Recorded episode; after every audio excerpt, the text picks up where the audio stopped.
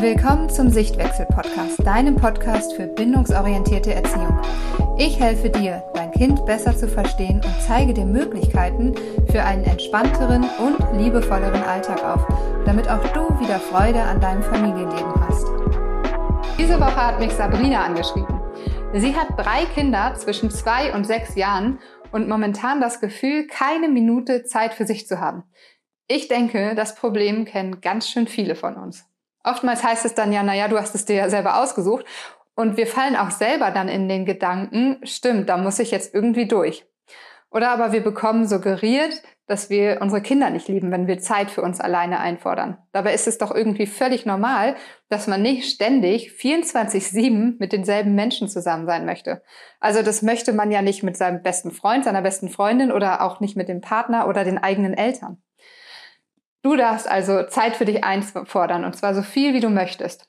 Und nur weil du dir ausgesucht hast, ein, zwei, drei, vier oder noch mehr Kinder zu bekommen, heißt das ja nicht, dass du deine Seele verkauft hast. Du bist ja immer noch ein Mensch mit Bedürfnissen. Also wann nimmt man sich denn aber diese Zeit jetzt? Problematisch in unserer heutigen Zeit ist es, dass wir kaum mehr Familie um uns haben, die uns unterstützt. Oft sind Familien ja übers ganze Land oder ja auf der ganzen Welt sogar manchmal verteilt, was es total schwierig macht, sich gegenseitig zu unterstützen. Meine Mutter zum Beispiel war damals alleinerziehend, aber konnte trotzdem ihren 40-Stunden-Job ausüben, weil gleich nebenan meine Oma gewohnt hat, die alle Enkel betreut hat. Aber sowas gibt's ja heute kaum noch. Oder aber die Großeltern sind manchmal eigentlich noch ziemlich jung und daher selber noch berufstätig und überhaupt nicht so flexibel.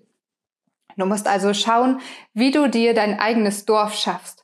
Wenn Oma und Opa nicht in Frage kommen, dann gibt es vielleicht Geschwister oder Freunde, die dich unterstützen können. Es gibt auch sogenannte Leihgroßeltern. Das sind ältere Menschen, die ehrenamtlich die Aufgabe von einer Oma oder einem Opa übernehmen. Wenn das alles nicht gegeben ist, dann überleg dir mal, ob du nicht vielleicht einen Babysitter einstellst. Ich weiß, dass das für viele Familien nicht unbedingt so einfach ist, weil sie nicht über die finanziellen Mittel verfügen. Aber überleg dir wirklich, was deine mentale Gesundheit dir wert ist. Denn wenn jetzt zum Beispiel euer Auto kaputt ist, würdest du ja auch in, in äh, Reparatur investieren. Ebenso bei der Waschmaschine oder beim Herd.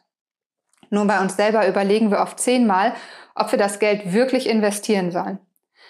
In dieser Hinsicht kannst du auch darüber nachdenken, ob du nicht deine Kinder in der Kita länger betreuen lässt. Viele Eltern haben zwischen Erwerbsarbeit und Care-Arbeit manchmal überhaupt keine Pause und fahren gleich von ihrem Brotjob zur Kita, um die Kinder abzuholen.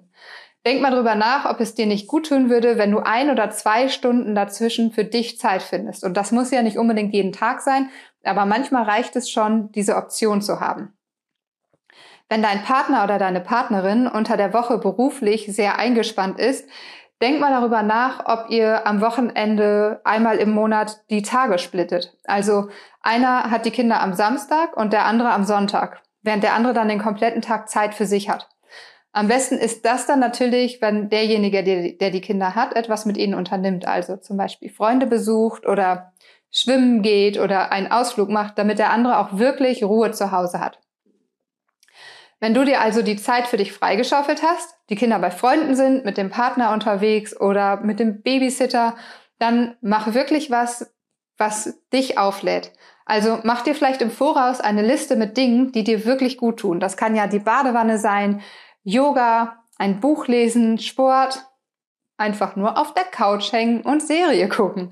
Also tu das, was dich auflädt, das, was deine Akkus wieder füllt, damit du anschließend frisch ins Familienleben starten kannst. Ich freue mich, euch nächste Woche wiederzusehen und wünsche euch bis dahin eine schöne Zeit.